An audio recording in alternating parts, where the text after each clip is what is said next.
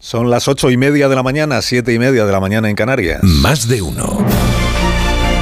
Alsina en Onda Cero. Dirección de sonido, Fran Montes.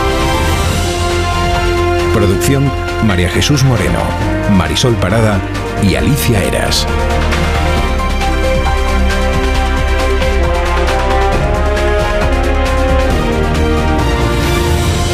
Toda la mañana. Si usted desea acompañarnos hasta las 12 y 20, pues aquí seguiremos para contarles cómo va la mañana, para hablar de la actualidad y de otras cosas, y de otras cosas. Eh, la actualidad, que venimos contando desde las 6 eh, de la mañana, bueno, le repaso algunos... ¿Sabe usted que Núñez Feijóo ha pescado en la ínsula y ha reclutado, ha fichado a Borja Semper como portavoz del Partido Popular? Dijo Feijóo al presentar ayer a Semper que le costó mucho convencerle para que abandonase una vida plácida y alejada del barro porque el barro, amigos míos, está fuera de la ínsula. Así que ha vuelto al barro siempre. Ha dejado la plácida vida insular. No veo yo a Sánchez fichando ahora a Marina, pero vete tú. Dice la razón esta mañana, perfiles moderados para la candidatura del PP al Congreso. Suenan también Fátima Báñez y Luis Garicano. Fátima Báñez fue ministra de Trabajo con Rajoy Garicano fue profesor de economía, seguramente el más conocido de los eurodiputados que ha tenido Ciudadanos.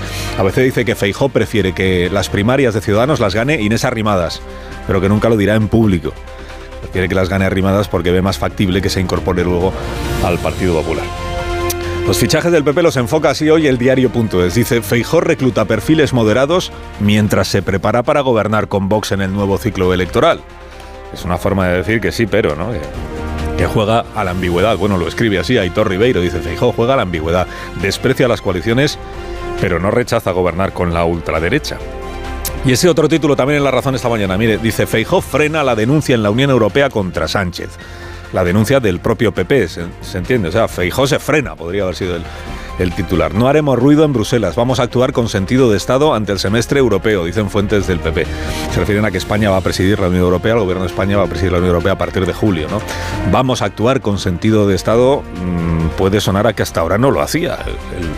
hay una encuesta en el español, bueno, no es una encuesta, es una media y un histórico de las encuestas desde el año 93 hasta el año 2023, con esta conclusión. El partido que lidera las encuestas en el mes de enero gana las elecciones generales de ese año. Desde el año 93 hasta ahora solo ha habido una excepción, que fue 2004, cuando se produjo el 11M y cuando ganó Zapatero, aunque las encuestas a primeros de año las encabezaba el PP. Dice el español que Feijó inicia el 2023 con cinco puntos de ventaja sobre Pedro Sánchez, haciendo la media de todos los sondeos. El Confidencial, en el Confidencial, Álvaro Pombo eh, publica este análisis sobre las últimas encuestas que se han publicado. Dice, existe un profundo malestar social respecto al momento que vive nuestro país. Tal es la desazón que el gobierno no obtiene un respaldo nítido ni siquiera cuando acierta. No se ven señales de esperanza en lo que Sánchez puede traer a España. El veredicto social se ha acelerado durante el mes de diciembre. Sobre Brasil, que se escribe mucho hoy, Brasil interpretado desde España, Jordi Juan, director de La Vanguardia, se pregunta si lo que ha ocurrido en Brasilia o en Washington podría ocurrir en Madrid. Hace memoria Jordi y recuerda dos episodios que salvando las distancias ya se produjeron aquí en España. El Parlamento de Cataluña fue asaltado la ciudadela por grupos de extrema izquierda en el 2011, cuando Artur Mas tuvo que salir en helicóptero, ¿se acuerda? Y volvió a ser ese mismo edificio asaltado por sectores independentistas en 2017. La olla expresa en que se ha convertido la política española, dice Jordi, no debería estallar. Luego en la crónica de Pedro Ballín se lee que lo relevante es que el PP ha visto en Brasil una oportunidad de reflotar el debate sobre la reforma del Código Penal después de haberlo malogrado en diciembre al desviar la atención con un recurso de amparo ante el Tribunal Constitucional. Y añade Pedro Ballín que fue Vox quien tildó de ilegítimo al gobierno de coalición hace tres años, pero que el PP ha secundado de forma implícita y expresa ese bautismo durante toda la legislatura. Implícita y expresa. El partido que gobierna Cataluña, Esquerra, se manifestará ante Sánchez y Macron para reclamar independencia y deslucir la cumbre de la próxima semana. El portavoz de, la portavoz de Esquerra, la señora Vilalta, dijo ayer que el proceso en absoluto se ha acabado. Los de Junts añadieron que solo un necio o un ignorante puede decir semejante cosa. Estaban refiriendo ambos a Félix Bolaños, el ministro de la presidencia que el domingo dio por terminado el, proceso.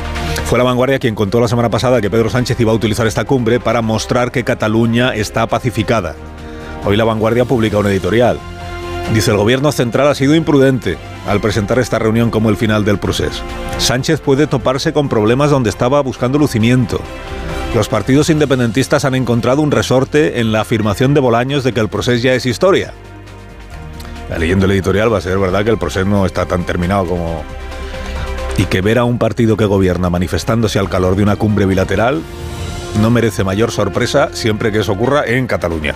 Cualquier otro lugar de España llamaría la atención, pero en Cataluña no. Bueno, y se está preguntando usted, lo sé, ¿cómo va la carrera para la presidencia del Tribunal Constitucional? Emoción, qué nervios. Balaguer decidida a disputar la presidencia Pumpido, leen, se lee hoy en las crónicas. ¿no? Cuenta Brunet en el país que Pumpido tiene el respaldo del gobierno. Y uno lo lee con naturalidad, con naturalidad. Pumpido tiene el respaldo del gobierno. Aunque el presidente lo eligen los magistrados, ¿no? Sin interferencias ni votos inducidos.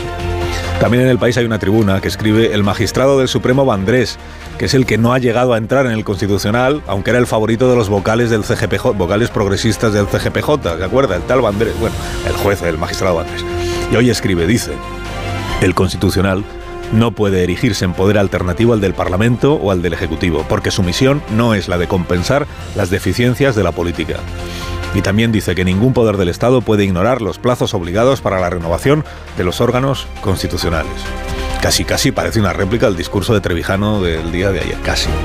Y un par de cosas más. Mire, la serie documental sobre la Moncloa está, eh, algunos dicen, es una serie sobre Sánchez. Bueno, está lista para ser emitida. Solo falta que alguien la compre para emitirla. Alguien que no sea la Moncloa, se entiende.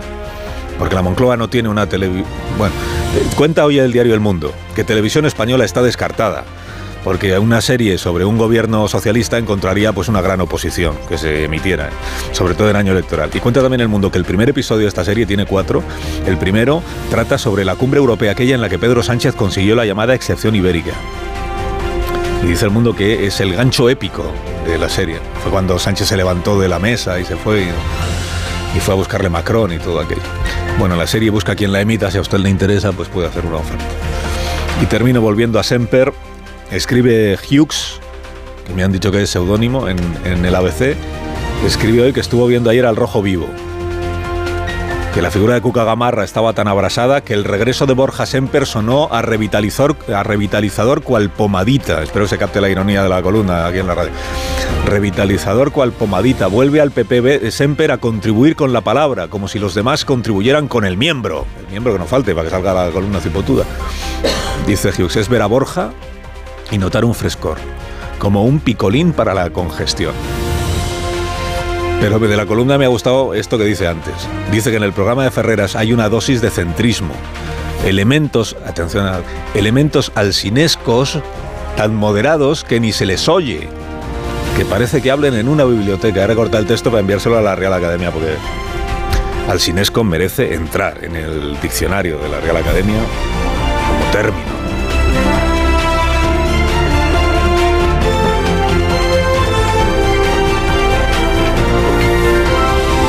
Con Carlos Alsina en Onda Cero, somos más de uno.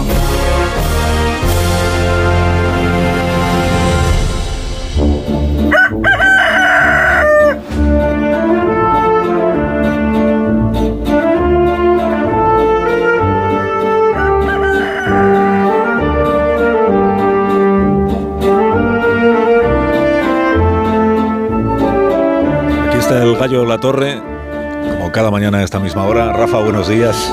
Buenos días, buenos días. Oye, no me digas, tienes un adjetivo, ¿eh? Eso es el ingreso en la gloria, ¿eh? Ya directamente. Fíjate que podía haber dicho alciniano o alcinista, pero dijo alcinesco. Mal ¿eh? alcinesco. Mira, y, ah. mira, chinesco es propio de China, dice el diccionario. Entonces, alcinesco sería propio de Alcina, ¿no? Propio de Alcina. y el sufijo es importante. ¿eh? Pues si es propio de Alcina no se podría definir como voces que ni, ni se las oye, porque lo del Cinesco se escucha muchísimo, ¿eh? Este programa se escucha, bueno, medio a veces escucha este programa con enorme interés. Hay quien incluso saca ideas para... Mira, basta decir al Sinesco y todo el mundo sabe a qué se refiere. Bueno, Rafa, Oye, no, no, no, no, yo venía a hablarte de la cumbre hispanoamericana. Se ha adelantado algo en el editorial de La Vanguardia, lo cual es, eh, es fabuloso, porque fue La Vanguardia quien anunció todo esto. Así que, en fin, no, no- no entiendo muy bien eh, por qué está acusando ahora de, de- de ser tan, eh, no sé, inoportuno al gobierno. Con su habitual sadismo, Esquerra ha anunciado que se va a unir a la protesta contra la cumbre hispano-francesa. En realidad no se sabe exactamente contra qué protestarán. Las movilizaciones serán realmente un recordatorio de que el procés no ha terminado. De ahí lo del sadismo que es que Sánchez ha planteado la cita como una especie de ceremonia de clausura del proceso, una vez pacificada Cataluña. Es verdad que concederle a alguien todo lo que pide suele relajarle una barbaridad. Pero la relación de Esquerra con Sánchez es tan desequilibrada, entiendas el término en toda su extensión semántica, que después de un diciembre tan obsequioso, aún se permite en enero torpedearle la cumbre. Y eso que ya la había celebrado en la vanguardia quizás con imprudente anticipación, como decíamos, como la prueba del éxito de su política de pacificación. Esquerra se manifiesta con la tranquilidad de que nunca le llamarán bolsonarista, porque esta relación descompensada funciona así. No hay dádiva sin castigo que la generosidad del gobierno se topa siempre con un nuevo desprecio, en una especie de negociación perpetua en la que Sánchez corre como una liebre al encuentro imposible de la tortuga. Siempre que Sánchez llega al lugar donde Esquerra se encontraba, está ya avanzado lo suficiente como para no encontrarse allí. Concluye la torre, concluye. Bueno, con- concluyo que esta fábula de la liebre y la tortuga puede no resultarle a Sánchez humillante. En realidad, haya cada cual en lo personal. Porque para quien resulta humillante, para cualquier ciudadano español, que es a quien Sánchez representa en esta cumbre y aún en la mesa de diálogo. Te deseo que tengas un día estupendo, La Torre. Te escuchamos a las 7 en la brújula, como siempre. Y gracias por Escucharé yo también esta tertulia al sin escaber. Gracias por madrugar con nosotros. Adiós. es mi trabajo. sabes. La tertulia de esta mañana aquí en Más de Uno, en Onda Cero, además de Marta García ayer. Buenos días de nuevo, Marta. Buenos días. Y de Carlos. Rubén Amón. Buenos días, Rubén. Como elemento de esta tertulia. Estaba por hablar casi sin que se me escuchara, si fuera una biblioteca y así convertirme en un personaje alcinesco. Oye, Rafa No, tiene vamos a- los. vamos a dejar- en los alcinoscos en la biblioteca no hablamos. Vamos a No hablamos nada, ¿no? En la biblioteca no. Luego aquí sí, aquí sí. Rafa tiene a los pre-rafaelitas. Que ya tiene su adjetivo también, ¿no? Hola Antonio Casado, buenos días. ¿cómo estás? ¿Qué hay? Ahora en las bibliotecas se habla como en las redacciones de los, de los medios de comunicación, parecen clínicas. No se habla, ¿no? ¿eh? No se habla, ¿no? Están encerrados en su ordenador. Y claro, los que venimos de otras redacciones donde había whisky, Sin pecado ajedrez, comidas, Pero es, bueno, es para darle más vueltas. bueno, llama es- mucho la es atención. interesante esto de que algunas personas identifiquen la moderación con Sí. no ser escuchado. ¿No? O moderadito como insulto. Es sorprendente. ¿Cómo tiene que estar el país para que ser Sí, moderado para que, sea un como insulto? para que te escuchen necesitases Un lanzallamas. Ser, ser inmoderado. ¿no? Es que si es moderado no se lo escucha, pues será a ti. Perdón. Eh, Aurora Carino Bravo, buenos días. Muy buenos días. Buenos días y bienvenida Muchas gracias, hombre. a este día tan interesante que tenemos por delante. Paco Maruenda, ¿cómo estás? Buenos días. Bien, bien, muy bien. Buenos días. me hace gracia Karina Bravo porque es como por, por la dimensión futbolística de Aurora, le pones dos apellidos que con que se identifican los árbitros, ¿no? La Karina Bravo del colegio burgalés, Es ¿no? que es compuesto, porque los de Moratalaz también podemos tener apellidos compuestos. A ver qué te has del creído. colegio burgalés, y la veo clarísima. ¿eh? A los árbitros y a los diplomáticos, no sé por qué eh, son... Aurora, la gente importante nos ponen dos apellidos porque es así. Bravo y Es verdad, García. Ayer también tiene dos Sí, apellidos. sí. No, pero Bueno, García ayer es No compuesto, seáis envidiosos. No, Com- no, es Ah, ¿no es compuesto? García, mamá. Es, era el mismo. es artístico. Bueno, es que a- Marta García es como un seudónimo, Bueno, entiéndeme. vamos a Ay, a 5 millones. Vamos a las cosas, vamos a las cosas eh, del día, que si no Maruenda nos habla del libro de Harry y Meghan, que es el tema que le tiene verdaderamente Pues sí. fascinante. Pero ya te lo, ha- ya lo tienes. No, Ah, sale hoy, ganas, creo. Por eso estoy con muchas ganas. Sale hoy donde no haya salido todavía, porque creo que hubo algún error. Igual se carga, se carga la monarquía, así que imagínate lo interesante que es. Pero vamos, que el libro no sé cómo de interesante será, pero la operación comercial sí, sí que 20 lo es. millones de dólares. Le ha, sa- le sa- le ha sacado un dinero Más la pareja al relato de lo que les... Bueno, al fin y al cabo es un relato suyo, pues hacen bien. Pues hacen bien. Bueno, Brasil. eh, en Brasil, ¿por dónde queréis eh, hincarle el diente analítico a... Esto ha quedado un poco de Rodríguez de la Fuente. El Sí. diente analítico a... a Asinesco ha quedado. al asunto de... me lo permites. me lo Hombre, lo permites, positivo es em- empezar por la reacción de por, los... por lo que está pasando en Brasil o por esta versión española de lo que está pasando Sí. en Brasil que consiste en, en ver quién se parece más a los de Bolsonaro. Si Cuca Gamarra con su tuit, como dice Yolanda Díaz, estaba animando a los seguidores del PP a que asalten el Congreso de los Diputados. En fin, estas interpretaciones que se vienen haciendo.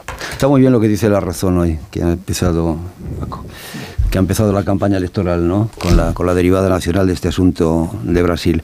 Hombre, la reacción es absolutamente banal, digo, la derivada nacional, absolutamente banal. Lo que pasa es que la banalidad no resta eh, nada a la insensatez de utilizar lo fundamental, de ir siempre a lo esencial. Eh, para, para el debate político diario. Por parte del, por las dos partes eh, por las dos partes. Porque en este en este caso me parece que, que las dos eh, pecan. Eh, tanto tanto la reacción del Partido Popular por, medio de Cucana Gamarra cuando dijo esto que se lo podía haber evitado perfectamente lo, lo de los desórdenes públicos que sería lo aplicable en España como por la como por la otra eh, donde la, palma se la lleva pues eh, ese genio discontinuo que es que es Yolanda Díaz al decir eh, que le gustaría al Partido Popular. Eh, a mí me parece que lo, lo, positivo es, pues decía, ¿por dónde empezamos? Yo creo que lo positivo es empezar por la reacción de las instituciones, por los titulares de las instituciones, por la reacción oficial de, Brasil. Eh, no solamente por los eh, detenidos, que por, el overbooking de detenidos que hay en estos momentos en las comisarías, sino por esa reacción tan admirable de, las, de los titulares de todos los poderes reunidos para condenar lo que, lo que ha ocurrido. A partir de aquí, pues eh, Código Penal, malversación, desobediencia, desórdenes públicos, rebelión, sedición, lo que queráis, ¿no? Pero eh, antes hay que encontrar a los culpables. Eh, desde luego, eh, una reacción pública, un levantamiento público y tumultuario no se puede quedar nada más en la algarada de unos señores que no sabemos quiénes son, que estaban acampados ahí desde hace algún tiempo. No, no. Hay que ir, a, evidentemente, por, por, lo penal hacia los, los, responsables. Y de momento no lo sabemos. Hombre, hay, un intangible clarísimo, yo creo, la, influencia de, de Bolsonaro pero esto hay que, hay que ponerlo negro sobre blanco en términos de, de, de reproche penal. Hoy, hoy, dice, hoy, dice, por cierto, el, ya que hemos hablado del el editorial del, del, diario ABC, dice que hay que sacar, o saca el periódico tres lecciones de lo que ha ocurrido en Brasil y las tres me parecen muy pertinentes, por eso lo voy a leer. Dice que la primera es el valor de las instituciones eh, constitucionales como seguro de vida de las democracias, porque se ha visto en Brasil, como se vio en Perú hace... Y en Estados Unidos. Y en Estados Unidos hace dos años, que unas instituciones sólidas son las que permiten que este tipo de intentos eh, naufraguen. La segunda, dice, tiene que ver con aspectos inmateriales de la convivencia democrática, que requiere esa convivencia, que además de que estén en, que, que de la vigencia de las leyes y, y, de las normas, requiere que se protejan y se estimulen los aspectos rituales de lo que se llama la amistad cívica, por ejemplo.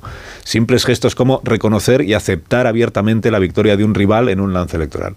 Comparecer en las ceremonias de transmisión del mando de las instituciones, esto es lo que se negó a hacer Bolsonaro. Y la tercera y última, dice el editorial del diario ABC, es lo fácil que resulta para un líder populista manipular a una población radicalizada, que es un riesgo, dice, que va más allá del signo político y donde los mecanismos viscerales pueden ser muy sutiles, pero siempre acaban enfrentando a la sociedad. Aurora, creo que te interrumpí. Perdóname. Ah, bueno. Eh, por extraer algo positivo de todo esto que está pasando en Brasil, eh, creo que lo bueno es que ya nadie duda de que no hacen falta tanques para que pueda producirse un golpe de Estado. ¿no? Creo que eh, bueno, estas son las nuevas características de los golpes posmodernos, por utilizar la expresión de, eh, de, un tertuliano moderadito y de los que habla en tono bajito, que es Dani Gascón, eh, que lo definió, muy, lo definió muy bien. Sí que habla bajito Dani, eso es verdad, hay que admitirlo, sí. Dani. Las bibliotecas no, no, las bibliotecas no habla tampoco. Bueno, em, por lo demás, evidentemente no podemos eh, alejar la tentación autorreferencial de la política española y todo el mundo se apresura a establecer los paralelismos. Eh, yo creo que es un error tratar de explicar eh, las semejanzas con el golpe de Brasil desde el punto de vista del eje ideológico, ¿no? de la izquierda y la derecha, ¿no? es la extrema derecha. ¿no? Es, bueno, yo creo que el eje que mejor explica eh, lo que hemos visto en Brasil y lo que vimos antes en Perú y lo que vimos antes en Estados Unidos es el eje que tensiona el liberalismo y el populismo. El populismo es eh, bueno, ese cóctel de, ingredientes que estamos viendo que eh, pone en cuestión la mediación de los representantes, que reivindica que el pueblo puede actuar directamente, que no acepta que haya contrapesos a ese poder popular y que establece una división entre el pueblo, que tiene unas características virtuosas, y sus enemigos. Eh, bueno, por, por, alejar, por, por acercarlo a España, mm, en España el partido que ha sido condenado eh, por delitos de sedición, que son los que más se acercan a lo que hemos visto en Brasil, eh, pues es eh, un partido que está ahora mismo como socio de gobierno, que es Esquerra Republicana. Eh, em, luego, yendo al tuit de, de Cuca, eh, yo entiendo, entiendo que mm, cause malestar en el gobierno porque pone el dedo en la llaga sobre una cuestión que es una preocupación muy legítima, ¿no? Estamos ahora mismo menos protegidos ante la eventualidad de delitos de estas características en España. Eh, yo creo que lo único que se le puede criticar al tuit de Cuca es que tutee al presidente del gobierno. Y eso yo sí que se lo pediría, por favor, señora Gamarra, haga usted el favor de no tutear al presidente del gobierno de mi país, porque respetar las instituciones también es eso. Eh, escuché yo ayer aquí al ministro Álvarez eh, y me sorprendió, eh, me sorprendió que del tuit de Cuca extrajera que Feijó estaba cuestionando la legitimidad de Sánchez. Y, y sobre todo lo que sorprende es que ya eh, el PSOE y el gobierno es todo un continuo. No hay respeto a la institucionalidad del cargo. Uno escucha hablar al ministro del gobierno de España y parece que está escuchando a un portavoz de- del Partido Socialista. Y ya por terminar con las comparaciones, eh, desde Podemos se ha, comparado, se ha comparado también a Feijóo con Bolsonaro. Yo que sé un poco de la industria editorial, eh, sé que incluso para escribir ficción uno tiene que respetar el principio de verosimilitud. Es decir, una novela eh, tiene que respetar el principio de verosimilitud, tiene que tener una coherencia interna. Entonces, claro, que ustedes vengan aquí a colocarme que el señor Feijó es como Bolsonaro, pues claro, desde el punto de vista de la credibilidad es difícil de tragar ese, ese- esa pasta, ¿no? Paco. Bueno, yo creo que olvidamos que Brasil tiene solo 210 millones de habitantes. Es decir, que no estamos hablando de una pequeña provincia, de un país mediano, sino de un gran, gran país donde que existan 100.000 energúmenos, me es igual la, cifra, ¿no? Eh, pues desgraciadamente es normal. En España también hay un montón de energúmenos sueltos, ¿no? Unos están en política, otros eh, no están. Lo que sucedió fue evidentemente gravísimo, pero también es una consecuencia de los procesos de radicalización que se están viviendo en Iberoamérica, donde quien gana sea del signo que sea, pues es de una posición enormemente radical. Ahora yo entiendo pues que Lula nos ha de caer bien porque efectivamente es el presidente legítimo incuestionable, etcétera, etcétera, pero es un radical, ¿no? Que se dedica a hacer radicalismos, ¿no? Que Bolsonaro es más radical, pues oye, perfecto, es también muy radical, ¿no? Pero no hay centralidad, ¿no? Pero nos podemos ir a Chile, nos podemos ir a Argentina, nos podemos ir a Venezuela, nos podemos ir a México, nos podemos ir a cualquier país que queramos de Iberoamérica y ya no hay esta centralidad, radicalismos, ¿no? Ya sean de la derecha y, de la izquierda, ¿no? Y al final los radicalismos desgraciadamente acaban chocando. Cuando escuchas a los aliados del gobierno y al propio gobierno, ¿no? Esta sobreactuación, porque claro, Sánchez lleva meses a la búsqueda de radicalismo, es decir, necesita una foto eh, como la de Colón, es decir, la necesita urgentemente porque las encuestas le son desfavorables, incluso las que son más próximas al aparato propagandístico gubernamental, pues muestran que efectivamente el partido gana claramente, ahora si suma, si no suma, si con Vox o no, porque ahora está muy mal que el Partido Popular pueda eh, sumar con Vox, a mí no me gusta, pero es lo que hay, eh, pero en cambio, oye, no es normal, no digo aquí, eh, que quede claro, me refiero que a veces cuando escuchas al aparato propagandístico gubernamental, pues claro, hombre, no pasa nada, pues a los filoetarras, el Congreso no hay que llamarlos filoetarras porque son hermanitas de la caridad y también son grandes moderados, como lo- todo el mundo sabe, los independentistas, etcétera, etcétera, ¿no? Entonces, claro, para Sánchez lo que pasó en Brasil, bueno, le viene bárbaro, ¿no? Es, es como cuando Vox eh, presenta una querella contra él o cuando se habla de moción de censura, porque él necesita radicalismo para movilizar a sus votantes. Si no los moviliza, eh, pues lo tiene francamente complicado. ¿no? Claro, yo creo que es bueno recordar cuando estos jóvenes airados de, de Podemos pues gritaban alrededor del Congreso, que todos ya hemos recordado, decían no nos representan, o los scratches que se hacían, que claro, luego cuando ellos lo sufrieron, desgraciadamente, eran muy, muy graves, ¿no? Pero antes no, no eran tan graves, ¿no? O por supuesto los independentistas, ¿no? O los etarras, ¿no? No nos olvidamos lo, todo el entramado Aberchale en el País Vasco, pues eh, cuestionando las instituciones, agrediendo a quien podían. Bueno, desgraciadamente yo creo que es el signo de lo- un signo de los tiempos en algunos países y en cambio intentar trasladarlo a España me parece absurdo, ¿no? Aquí no hay ni siquiera no hay eh, una posibilidad porque sigue habiendo, aunque a mí haya cosas que no me gusten, dos eh, grandes partidos que están en la centralidad, que son PP y PSOE, y eso afortunadamente es una vacuna para no llegar a ese extremo, es decir, que no aparezcan eh, pues 5.000 personas intentando el Congreso, luego el Poder Judicial y luego el Poder Ejecutivo. La afinidad de, de Vox y, perdona Marta, de Vox y de y Bolsonaro es explícita, es orgánica. Eh, está acreditada en la afinidad de la misión política, en la- los mensajes de apoyo de Santiago Abascal a- al expresidente brasileño y en la forma de concebir la política desde esta óptica radical, confesional, nacionalista, antiglobalizadora, antivacunas, o sea, todos los ingredientes que definen a Bolsonaro se reconocen en el ideario de, de Vox. Luego hay razones para buscar una conexión y hay razones para reprochar al PP la facilidad con la que pacta con Vox cuando le hace falta. Y entonces ha sucedido en Castilla y León y, y veremos si tiene autoridad o no, autoridad o no el Partido Popular para esgrimir sus razones de asombro por lo que hace Bolsonaro o por lo que pueda representar la amenaza de la extrema derecha. La otra cuestión es que Pedro Sánchez, cuando lanza su discurso tan consternido y tan, tan afectado por el suceso y por el golpe fallido de Brasil, lo único que traslada es la sensación de que está haciendo campaña electoral con la definición del Partido Popular y Vox como si fueran lo mismo y eso es un brochazo que no quiero no creo que le vaya a funcionar porque nunca le ha funcionado cada vez que ha tratado de utilizarlo pero que sí demuestra lo que Sánchez subestima quiénes son sus verdaderos compañeros de viaje. Y sus compañeros de viaje los ha definido Maruenda bastante bien me refiero a que es una evidencia que Podemos es un partido de izquierda radical y que sus socios de Esquerra Republicana han incurrido en delitos muy parecidos a los que han podido cometer los insurrectos de Brasil. Luego la analogía la pone en juego el propio presidente de gobierno y podríamos sustraernos a, a la lectura patriótica o nacional de lo que está sucediendo allí, pero es que son los artífices de la política española los que nos obligan a hacerlo. Sí, pero es un poco forzado, ¿no? Que para No, hablar de lo que hace la forzado, ¿eh? extrema, para hablar de lo que hace la extrema izquierda en este país siempre hayamos recurrido a lo que pasa en Venezuela y para hablar de lo que hace la extrema derecha también Venezuela. No, no, fijémonos en lo- en lo que está pasando en Brasil para analizar lo que pasa en Brasil, fijémonos en lo que está pasando en Brasil.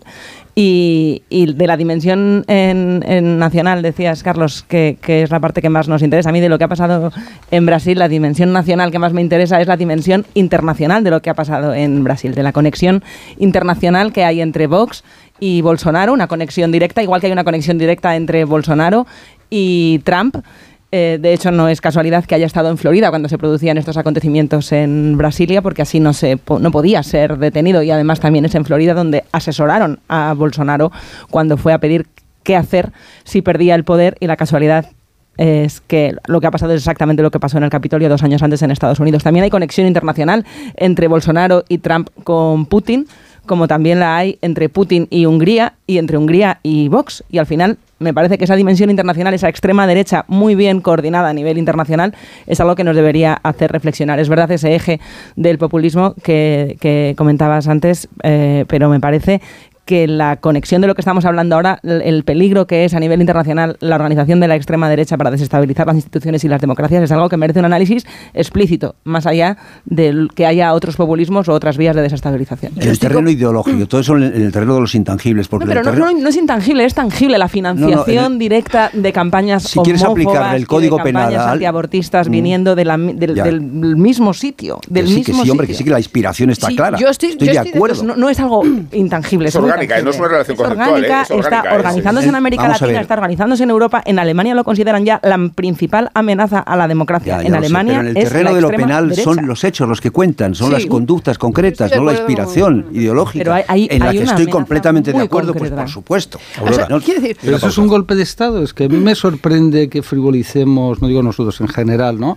El concepto de golpe de Estado, ¿no? Yo no vi ahí militares con armas pegando tiros, ni vi lo que es un golpe de Estado, ni hay ni siquiera un cerebro ideológico. Pero estás comprando el, discurso veas. de los Hay un- independentistas hay un- es como la contaminación, que no la veas no quiere decir que no Yo. Marta, ideológico, Marta, No tengo esa comparto- lucidez. Comparto la preocupación de Marta. Si no hay militares, no hay golpes, la tesis de Junqueras. Yo creo que efectivamente el discurso de Vox es, es pernicioso por, por muchas razones, pero si yo tengo que pensar en cuáles son los riesgos ahora mismo de que se produzca un hecho similar en España, eh, mi temor no es tanto que lo protagonice Vox como que vuelva a protagonizarlo el independentismo catalán, porque Pero- pero esta lamentablemente vez- contamos con sin precedentes ser- en España. Sabemos que sin no son Frente, a la hipótesis, frente a la hipótesis tenemos la experiencia, ¿no? Pero no son esta vez sin repercusión penal. Esta vez sin repercusión penal. estaría ¿eh? bien, porque el, el O sea, golpe de... De hecho, se Bueno, retroalimentan. se según el gobierno sería rebelión, ahora sí. Ahora se retroalimentan y mucho. Vox O sea, no golpe. estaría donde está si no hubiera crecido eh, a costa de la amenaza independentista y de, y de lo que Claro. pasó el 1 Pausa, de octubre. pausa, Vox pausa. surgió a raíz de ahí.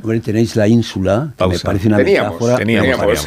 teníamos. No, no, no. No teníamos abier- abier- abiertamente. ínsula- que decirlo, El teníamos. elemento. 50% se ha ido. Se ha Elemento fugado uno, pues La dos los debates. se uno. Los debates de los viernes. Que se lleve un balón. de, de- Madina. Ma- de Madina y de Semper y de Semper son una metáfora perfecta de lo que echamos de menos era. en la política nacional, que es esa sed de, de de centralidad. Y en este sentido me parece muy significativo que eh, Semper, que Borja haya sido eh, eh, eh, fichado por eh, el Partido Popular y sin embargo no haya la menor posibilidad de que por parte del PSOE sea fichado Edu Madina. Ni la menor posibilidad. No veo yo la Lo- posibilidad, no. no. Cuando estaba. No sé por qué lo decís. No que veo si no, yo- no Es una manera de decir de quién tiene de verdad más sed de ocupar ese centro eh, deshabitado, el PSOE o el PP. Me da la impresión de que tiene más interés en ocuparlo. Por, precisamente porque está deshabitado cuando se han ido Ciudadanos, el Partido Popular, el PSOE no, el PSOE me da la impresión de que sigue en el enfrentamiento. Si fuera por Antonio Casado, en este programa no habría cuñas de publicidad No, y entonces perdón. no podríamos seguir adelante. Pero, gracias a Dios, hay un director, que soy yo, Ya está ahí, que, a, que a la, que a la séptima consigue introducir esta pausa. Ahora mismo continuamos. Más de uno en Onda Cero. Carlos Alsina.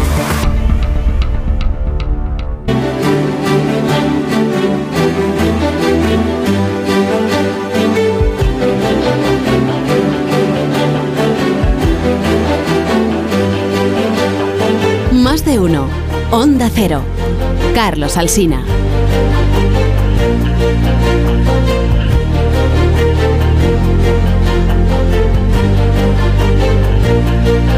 Son y 5 las 9 de la mañana, son las 8 y 5 minutos en las Islas Canarias. Estamos en tertulia hoy con Aurora Nacarino Bravo, con Marta García ayer y luego ya con otras personas que solo tienen un apellido, como Antonio Casado, Paco Maruenda y Rubén Amón. Pero qué apellidos, ¿eh? Tenéis más, pero ¡Qué apellido!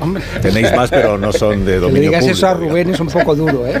Llamándose Amón. No. Bueno, recibimos esta mañana en la tertulia y en este programa al responsable del PSOE de Madrid y aspirante a la presidencia de la comunidad autónoma en las autonómicas del próximo mes de mayo. Juan Lobato. Buenos días, señor Lobato. Buenos días, Carlos. Un placer Lo estar por mismo aquí. digo, lo mismo digo. Bienvenido, ¿cómo está? Pues muy bien. Después de unas navidades en las que he podido disfrutar de los peques bastante, mi hija de un año empezó a andar, con lo cual, pues eh, imagínate lo, lo bien que lo hemos pasado. Pues ya acabo de disfrutar entonces. Ahora ya detrás de ella todo el día.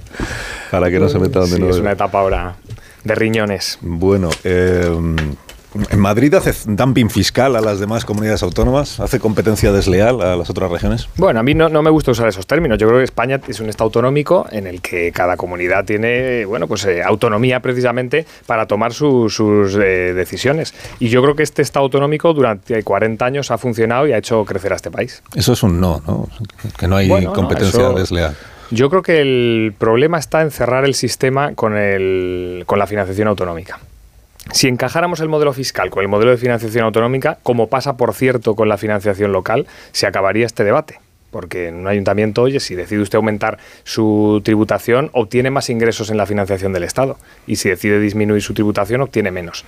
Por lo tanto, esa corresponsabilidad fiscal elimina el populismo en materia tributaria, que es lo que sí sufrimos en Madrid, con esos beneficios extraordinarios a ese 0,2% de grandes patrimonios a los que Ayuso regala esos 992 millones al año eh, en contra de lo que yo estoy, por supuesto.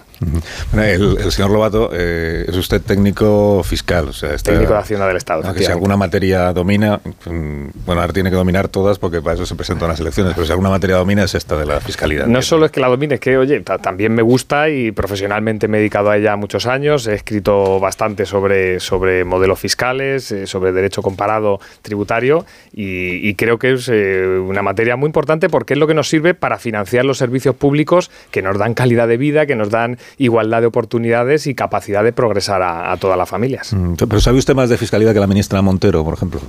Bueno, pues, eh, Jesús. no, no, no nos han hecho un examen a los dos. Yo lo que sé es la importancia que tiene la fiscalidad, igual que ella, que lo deja bien claro eh, cada vez que opina de, de fiscalidad. Y los dos entendemos lo mismo, que el modelo fiscal debe ser justo, debe ser progresivo y debe ayudar a redistribuir y a que la economía crezca y las familias puedan vivir mejor. Ya, pero luego ella, por ejemplo, una deflactación del IRPF le parece eh, muy negativa, muy, muy contraproducente. Usted está planteando, usted como promesa, primera promesa electoral que yo le he leído en una entrevista en el español el domingo pasado de Dani Ramírez García Mina, el nuevo.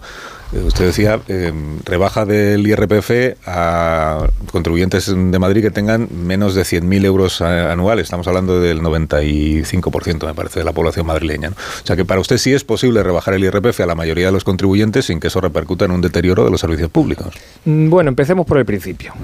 Eh, por primera vez en 40 años, en Madrid tenemos un millón de personas en lista de espera sanitaria. Por primera vez en 40 años, millones de madrileños ya no tenemos médico en nuestro centro de salud de toda la vida de Dios. Por eso hace un año, en enero del año pasado, presentamos un pacto por la salud a la presidenta de la Comunidad de Madrid y a todos los grupos, que hubiera solucionado todos los problemas sanitarios de 2022. Y ese pacto por la salud tenía una memoria económica. Hacían falta subir el presupuesto en sanidad un 10%. Para pasar de ser los últimos de España a estar en mitad de la tabla. Fíjate, Carlos. Una vez que presentamos ese pacto, empezamos a trabajar en diseñar qué reforma fiscal hacía falta para financiar esos servicios públicos. Y en eh, primavera trabajamos y en junio del año pasado presentamos esa reforma fiscal, que es una reforma fiscal completa, que afecta a todos los tributos sobre los que puede influir la Comunidad de Madrid. Y es una reforma fiscal que precisamente supone aumentar el ingreso en 900 millones en la Comunidad de Madrid para financiar ese pacto por la salud y otras medidas en materia educativa principalmente. ¿Cómo conseguimos esos 900 millones? Pues de una forma muy clara eliminando esos privilegios fiscales que hay en Madrid a un pequeño porcentaje de grandes fortunas, de, rentas altas en la región de Madrid, aumentando la progresividad, que es lo mismo, por cierto, que ha hecho el gobierno de España.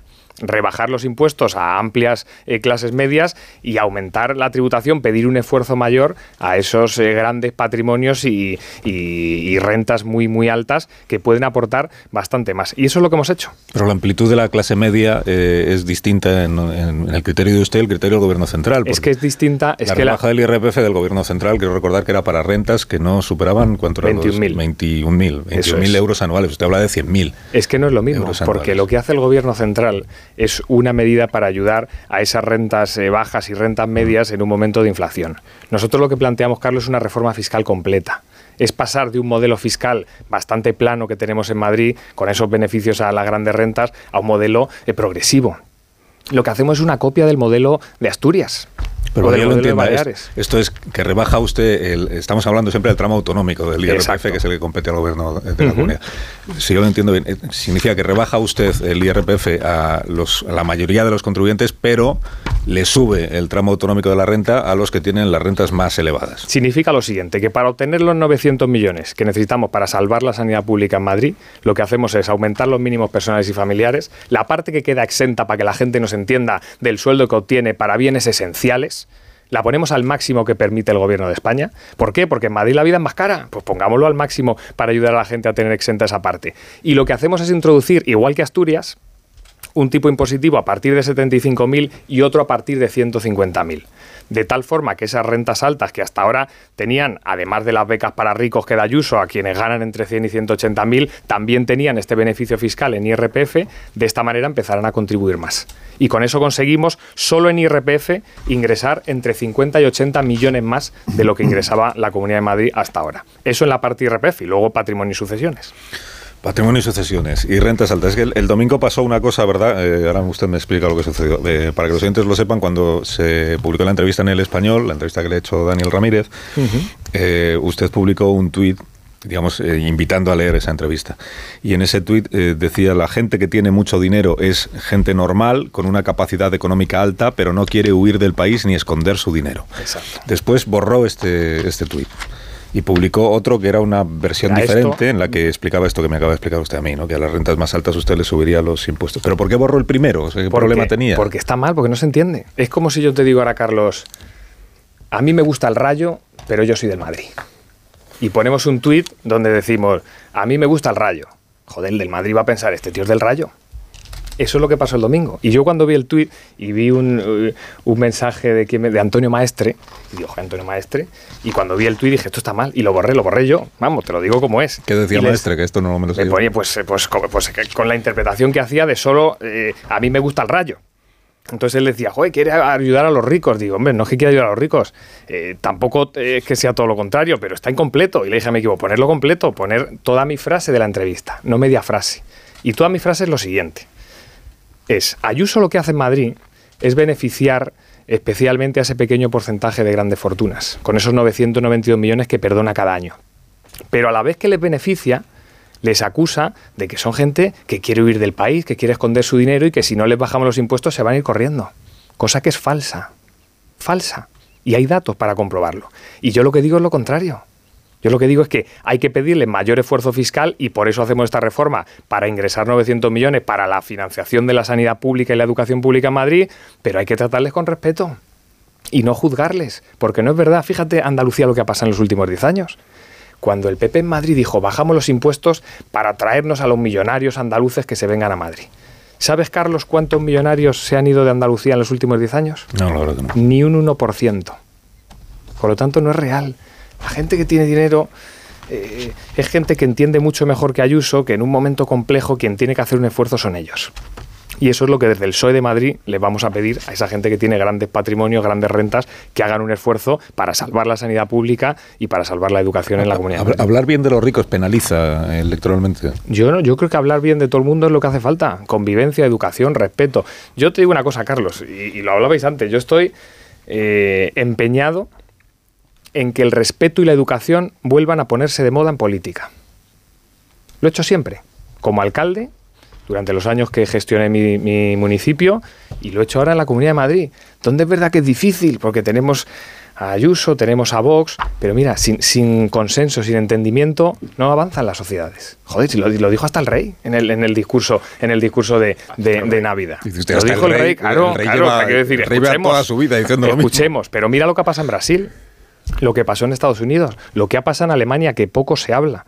El riesgo hoy para las democracias está en el populismo de ultraderecha y en generar conflictos, enfrentamientos. Cuando alguien empieza a insultarse o, o a hablar mal del otro, se sabe cómo se empieza, pero no cómo se acaba.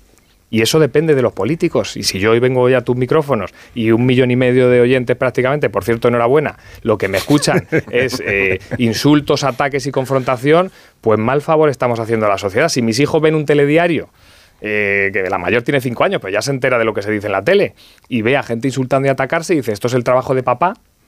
¿Qué ejemplo estamos dando? Yo me rebelo contra eso, sinceramente. Mm, Yo, yo lo celebro. Entienda mi escepticismo. O sea, Lo entiendo, claro. Porque hoy Juan Lobato seguramente para muchos oyentes es la primera vez que están escuchando al señor Lobato. Desde luego es la primera vez que viene a este programa. Eh, Te lo agradezco. En la Comunidad de Madrid, a estas alturas, pues ya empieza a ser una figura conocida. Tiene unas elecciones en mayo, o sea que más vale que lo sea aún más de aquí a mayo. Pero fuera de la Comunidad de Madrid seguramente estarán diciendo, pues este, este señor al que escuchamos no le conocemos de nada. Eh, la primera vez que viene un, un dirigente político que, que está, digamos, empezando a ser conocido en el ámbito nacional, hace casi siempre este discurso que yo celebro, el de el respeto, la educación, el de vamos a ir a los argumentos en lugar de... Pero luego no sé qué pasa, que en cuanto pasan los meses y si le va un poco bien, ac- acaba... Yo en 2022 le he mandado 22 cartas a Ayuso, con 22 propuestas de pactos. Incluidos presupuestos, incluido pacto por la salud, pacto por el transporte público, eh, pacto para eh, eh, formar a 250.000 jóvenes en un plazo de 18 meses en la Comunidad de Madrid. Eh, y las respuestas han sido siempre las mismas. Pero es que yo esto lo estoy haciendo ahora como líder de la oposición, pero lo hice como alcalde durante seis años. Yo una vez al mes me reunía con todos los grupos eh, municipales, incluido Vox, por cierto. Y durante años, de los 20, 23 puntos que iban a los plenos municipales, 20 los sacamos por unanimidad. Eso significa que se puede pactar con Vox y es- no hay mayor... Se, se puede y se debe hablar con todo el mundo. Con todo el mundo. Y hay gente con la que tendrás diferencias profundas, por supuesto. Pero el respeto y la educación tiene que estar por encima de todo. Y esto yo lo defiendo hoy en una posición eh, compleja, como es un conflicto eh, político que en Madrid se centra en, en el debate en este país, y, y lo defendí y lo ejercí como alcalde durante los años que, que- que he sido alcalde. Alcalde y creo que esa de Soto del Real, que no. Alcalde de Soto del Real, bueno, que es un municipio estupendo, magnífico, parque nacional, al que invito, por cierto, a todo el mundo a, a visitar. Quiero decir que la coherencia te la dan los hechos, no las palabras. Ha dicho usted que hay un populismo de ultraderecha y es una... ¿Hay un populismo de ultraizquierda en España? Bueno, populismo, por desgracia, va viendo más o menos según el ciclo político. Y contra el populismo la única forma de trabajar es con transparencia, con propuestas concretas y con coherencia. Es la única manera, porque en cuanto te sales de ahí, los populismos ganan. Y eso depende de nosotros. Pero el populismo de, de la extrema derecha en Madrid lo representa Vox, salvo que usted me diga lo contrario. El populismo a la izquierda o a la extrema izquierda en Madrid, ¿quién lo representa? Bueno, sí, eh, hay momentos determinados en los que hay partidos de izquierda que pueden hacer eh, propuestas o discursos populistas, mm, no de forma permanente. Todo el mundo eh, dice cosas eh, coherentes y sensatas alguna vez. Sí, como los relojes que están parados, ¿no? Sí, bueno, pero es que esto, Carlos, eh, es que esto también hay que decirlo y también lo dicen poco los políticos. Es que no todo el mundo hace todo mal ni los de enfrente hacen todo bien siempre. Es que el Partido Popular hay cosas que hace bien en Madrid.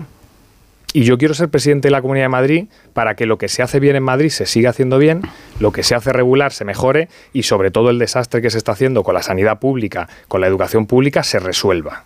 Para eso quiero ser presidente. Lo que se hace bien, ¿qué es? Pues, por ejemplo, eh, te voy a poner un ejemplo, la gestión del agua, la gestión del canal Isabel II, que es un ente público centenario eh, que, que- que funciona, bueno, pues relativamente bien, que tendrá cosas que mejorar, no digo que no, pero yo creo que es un ejemplo de que en Madrid tenemos que estar orgullosos de, de un ente como el canal. ¿Es usted sanchista? Pues eh, mira, yo creo que Pedro Sánchez, si hoy hubiera primarias en el PSOE, arrasaría. Eso lo creo eh, sinceramente. ¿Con su voto? Y- por supuesto. No, no, yo lo apoyo al presidente con claridad y con contundencia. Sin saber quién sería el, el otro candidato, si Eh, hubiera otro es candidato. Que, eh, es que no, eh, yo desde luego no creo que debiera haber ningún otro candidato, creo que debía ser él solo y ganaría seguro. Y por lo tanto mi apoyo es eh, clarísimo. Y además creo que es un apoyo que viene de la lealtad. Pedro Sánchez no necesita que tener apoyo de varones ni estas cosas que se leen a veces. Porque tiene clarísimamente el apoyo de la militancia. Y eso es lo que en un partido democrático como el nuestro prima. Lo que necesita de los varones es la lealtad de que formamos parte de un proyecto político muy claro, que tiene unos valores eh, nítidamente eh, socialdemócratas modernos europeos y que cada uno en nuestro ámbito hagamos ese trabajo. Y eso es en lo que estamos. Pedro Sánchez también se equivoca a veces. Y yo, yo el primero, y me he equivocado como alcalde. Yo ahora me dicen esto de, de, eh, oiga, yo es que como alcalde apruebo ordenanzas que tengo que modificar en el pleno siguiente y no pasa nada. ¿En qué se ha equivocado Pedro Sánchez o qué ha hecho que usted no comparta? bueno, pues eh, hombre, de las últimas decisiones la verdad que estoy bastante contento y con su resultado también, sobre todo en materia económica, en las cosas del comer. ¿Qué es lo que le afecta de verdad a la gente? Si tienen o no trabajo, ahí está la reforma laboral con unos datos extraordinarios de empleo. Si se controlan o no los precios, ahí están las medidas del gobierno, con la inflación más baja de Europa en, este, en nuestro país. Mm, Si eh, el transporte público funciona o no, ayer empezó la vuelta al cole y empezó la gente a trabajar y en Madrid millones de personas utilizaron el cercanía de forma gratuita gracias al gobierno de España. Yo creo que son todo decisiones que afectan al día a día que la gente va a, valorar eh, realmente como muy positivas y como que les, les ayudan a avanzar. Fallo, pues claro que habrá cometido fallo, pero como, como yo eh, eh, en primera persona no me dice usted ni- ninguno. Pues eh, lo estoy pensando, a ver si me...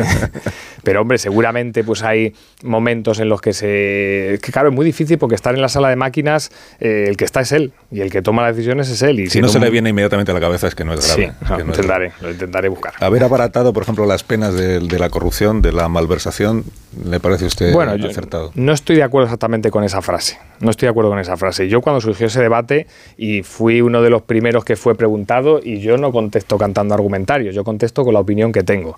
Y me preguntaron por esto y lo dije muy claro. Y además lo dije como técnico de Hacienda del Estado y como aspirante a presidir la Comunidad de Madrid que ha sido presidida por un tal Ignacio González. Y dije, mira, eh, los corruptos ni un día menos de condena eh, por llevarse dinero público. Y lo dije claramente, con el dinero público cero bromas. ¿Qué se ha hecho con la malversación? Yo lo pedí desde el minuto uno, ¿eh? que había que endurecer penalmente la lucha contra la corrupción. Y se han hecho fundamentalmente dos cosas. Uno, separar, igual que había hasta hace unos años, igual que hay en Francia, en Italia, en Portugal, eh, la pena a quien se lleva dinero a su casa de la pena al alcalde que tiene un dinero para un colegio y se lo gasta en un polideportivo.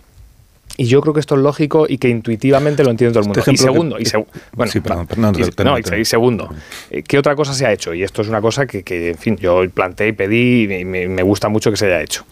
La definición del enriquecimiento ilícito. Oiga, si alguien se dedica a la política, transparencia absoluta. Si usted entró en política con un patrimonio de 300.000 euros y cinco años después tiene 5 millones de euros, oiga, explíquelo.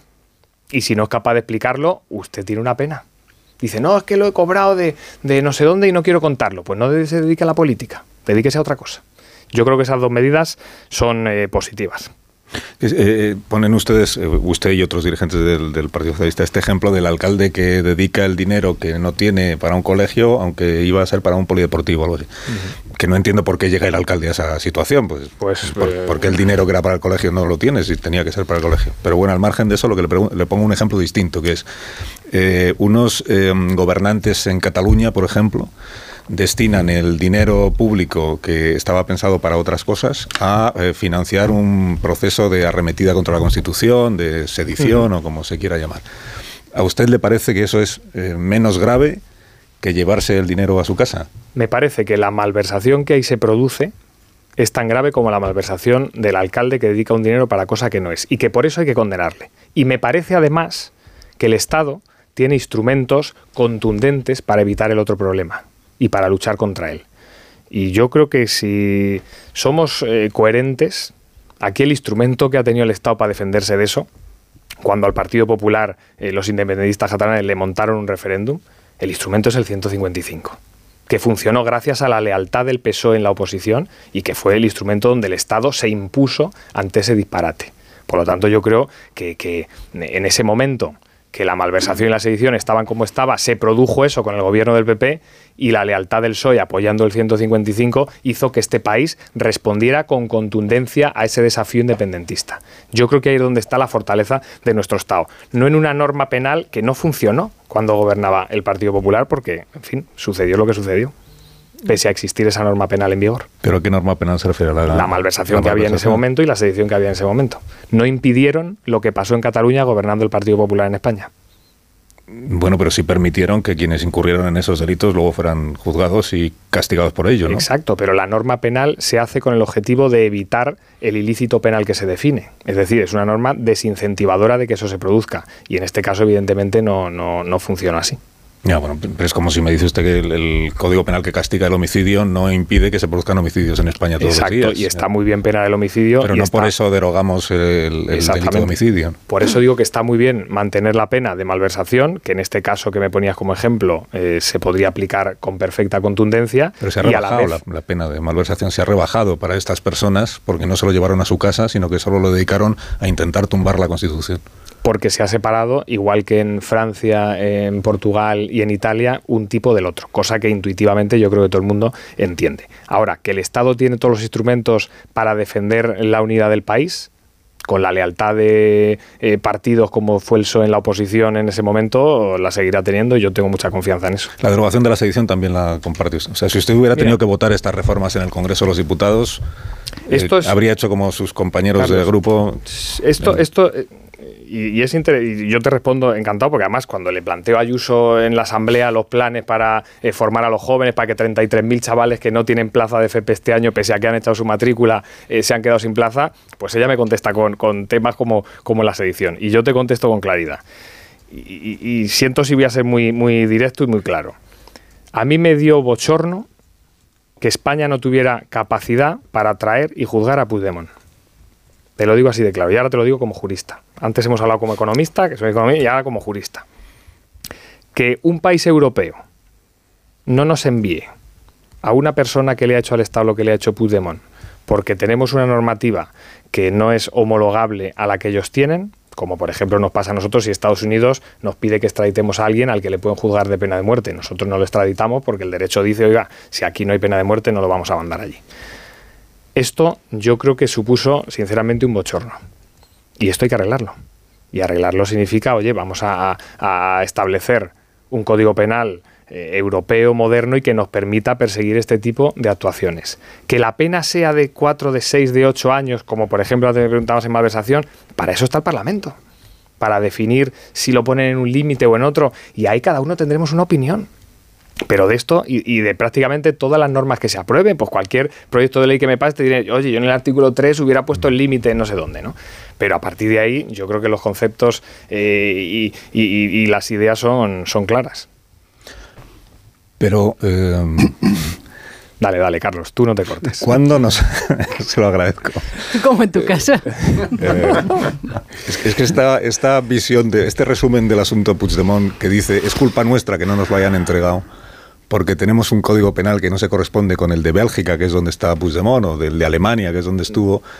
Yo eh, entenderá usted que, yo esa visión no la comparto. ¿no? La, ¿Cuándo se produjo esa situación? O sea, ¿cuándo Bélgica rechazó la euroorden del juez de Arena alegando que en España hay un delito de sedición que en Bélgica no existe. ¿Cuándo ha pasado eso? Porque yo no, yo no lo recuerdo. Hombre, el hecho es que no hemos Yo recuerdo que nos ha dado muchas razones los jueces eh, para rechazar la euroorden o para no o para no ejecutarla. Todavía está pendiente de ver si se, se ejecuta o no, que hay una consulta ahí planteada por Yarena al Tribunal Europeo y todo aquello. Pero que el argumento haya sido que es que en Bélgica no tenemos delito de sedición. Hombre, la realidad Yo no lo recuerdo, pero igual ha ocurrido. La realidad es esta. Yo no sé el juez lo que plantea, no me he leído todos los eh, autos y, decisiones, pero es evidente que el derecho en materia penal funciona así. Y he puesto el ejemplo de Estados Unidos, que es muy claro y real y pasa todos los días. Donde existe el delito de sedición, por cierto. Pero donde no eh, se puede extraditar a alguien si puede ser condenado por, por pena de muerte.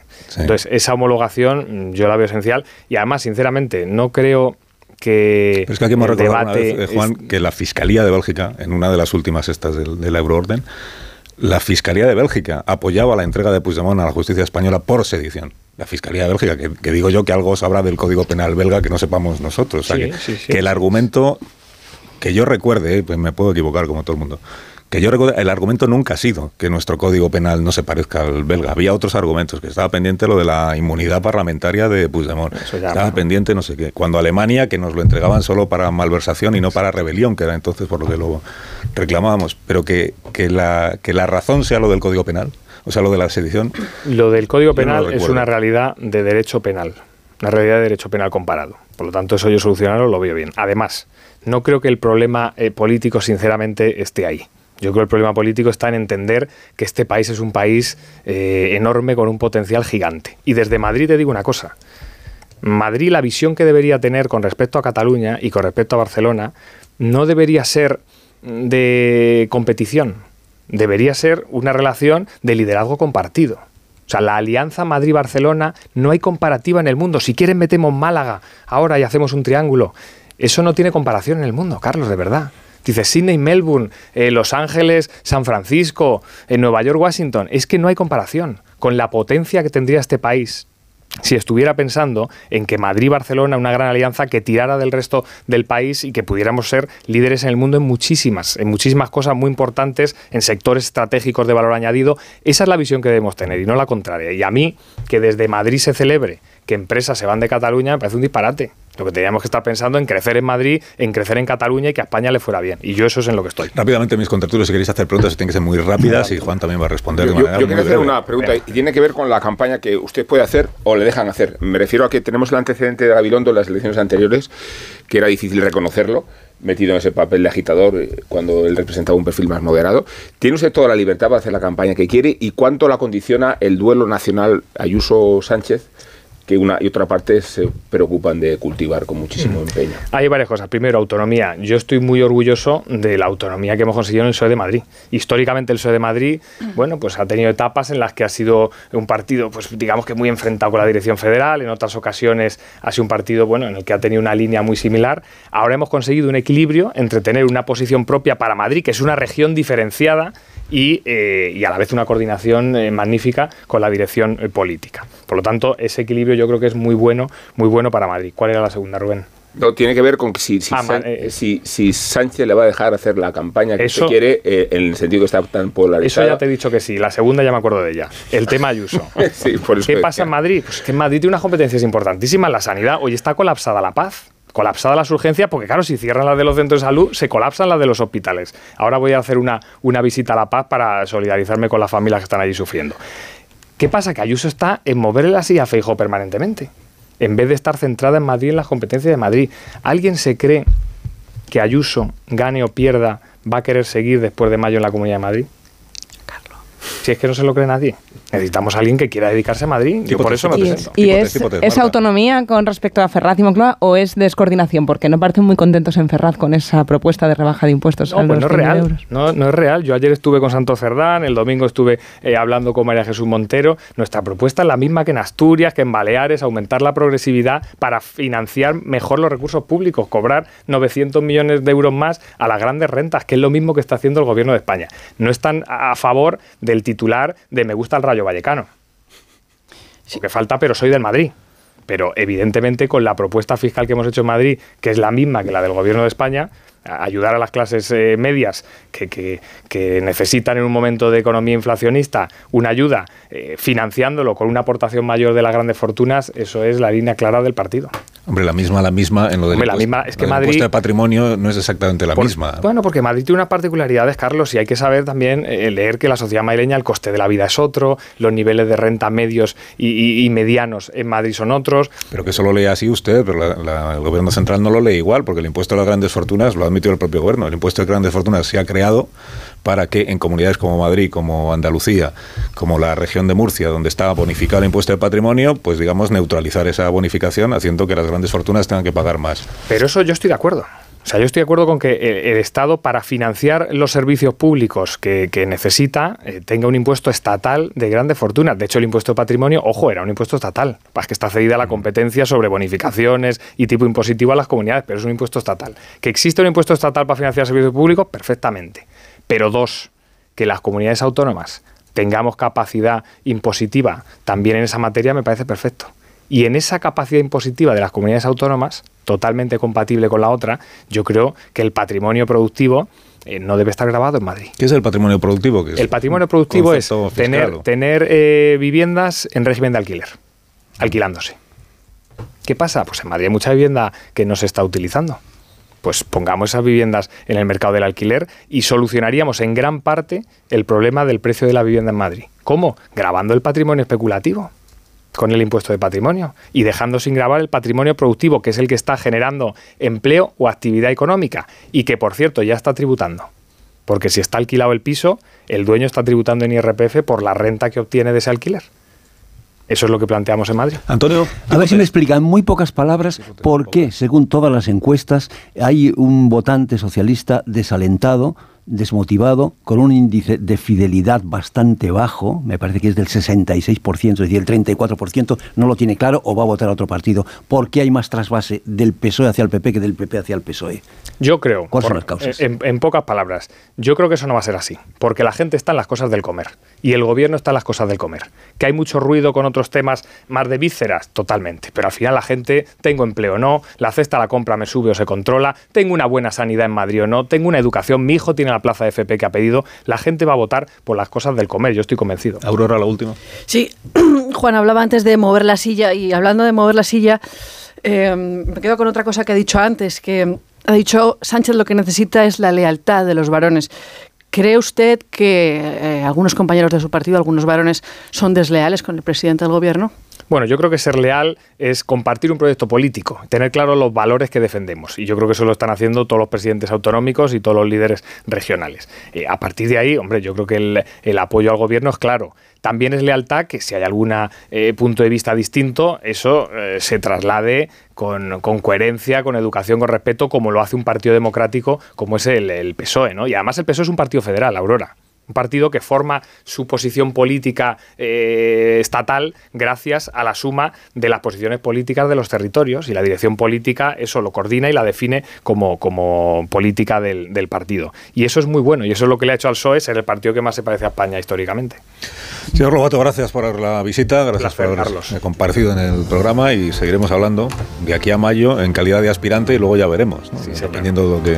Si, si da la suma para que si da la suma para que haya un presidente o presidenta de izquierdas, pero usted queda segundo por detrás de Más Madrid, ¿Usted apoya a Mónica García como presidenta? ¿Cómo es? No es un escenario que planteamos, porque ni las encuestas dicen eso, ni nuestra ambición. El PSOE representa la mayoría de demócratas con convicciones sociales que hay en Madrid. La gente quiere progresar, avanzar en la vida. Al que tiene dos tiendas y quiere tener tres el año que viene, al que gana 30.000 euros y tiene que ganar, hombre, 40, 45 mil año que viene. Y eso es la mayoría de la sociedad. Las, las encuestas, encuestas, dicen que van usted por detrás de no, Madrid. Las tres últimas no dicen eso. Pero bueno, yo de las encuestas ni me, ni me dio una depresión hace un año, por cierto, después de las elecciones, con las encuestas que había que eran mucho peores que el resultado electoral, ni me da la euforia ahora. Creo que hay que leerlas todas y atenderlas, pero al final lo que decide a la gente son las cosas del comer y en eso vamos a estar en el PSOE de Madrid. Usted de Madrid, hemos, hemos quedado en eso. ¿no? Sí, sí, sí.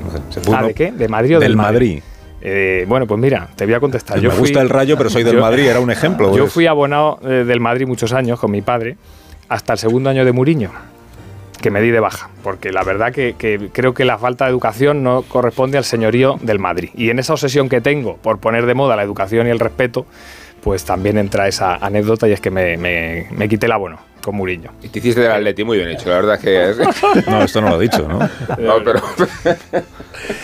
Mm, le, gusta, le, gusta, el Rayo, era del Madrid y el Atleti no. El Atleti me cae muy bien. Lo ha mencionado. Y... ¿Qué escucha? Le cae bien, bueno. Pues, que muy bien, muy bien ha dicho, no bien. Es que en Madrid siempre tenemos esta, bueno, tenéis en Madrid es, esa duda si uno puede aspirar a presidir el gobierno de la Comunidad de Madrid declarándose de un equipo en concreto de los tres que hay, bueno, hay más de tres, pero los tres principales sí. en Madrid. Pues se, puede Getafe, Leganés, se puede, ir a se puede ganar unas elecciones autonómicas habiendo contado que uno se dio de baja como socio en el Madrid, en mayo lo sabremos. Señor Lobato, gracias. Muchas gracias, Carlos, un placer. Eh, 22 minutos para que sean las 10, una menos en Canarias, una pausa, ahora mismo continuamos. Más de uno. Onda Cero. Carlos Al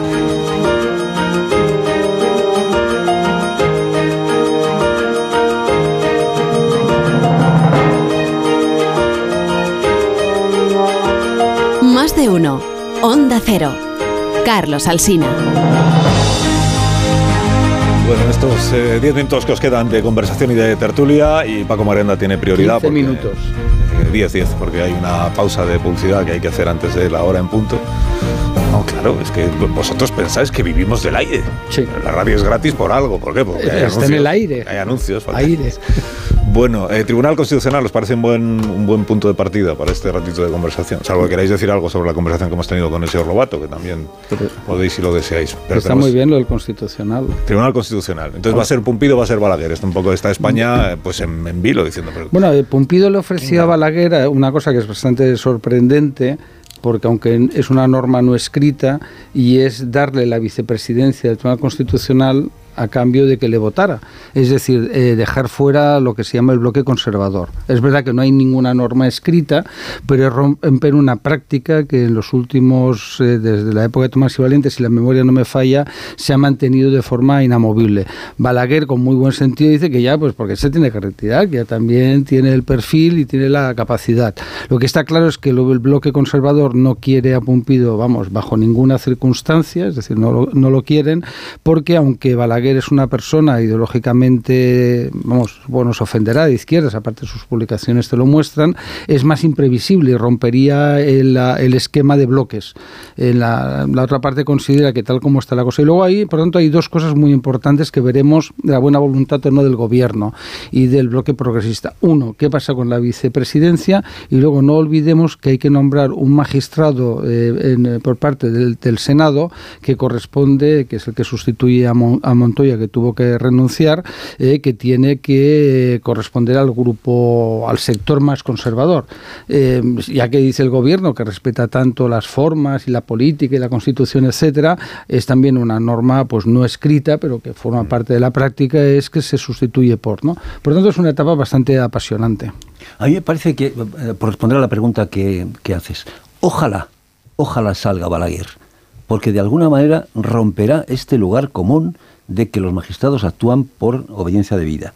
De alguna manera claveteará el discurso de González Trevijano, ayer recordando efectivamente que los magistrados pues no, no, no, representan a nadie. Si además se da la circunstancia de que la, la balanza la inclina eh, Segoviano, María Jesús Segoviano, que es una progresista pero propuesta por los conservadores, de alguna manera volveremos otra vez al sentido común, al espíritu de la Constitución que está pensada para el consenso, para las mayorías cualificadas, para la concordia y no para el enfrentamiento. Por eso digo que ojalá, yo creo que sí, que va a ocurrir. Vamos, la información que tengo es que eh, Conde Pumpido en este momento pues está muy deprimido, porque mm. sabe que no va a salir.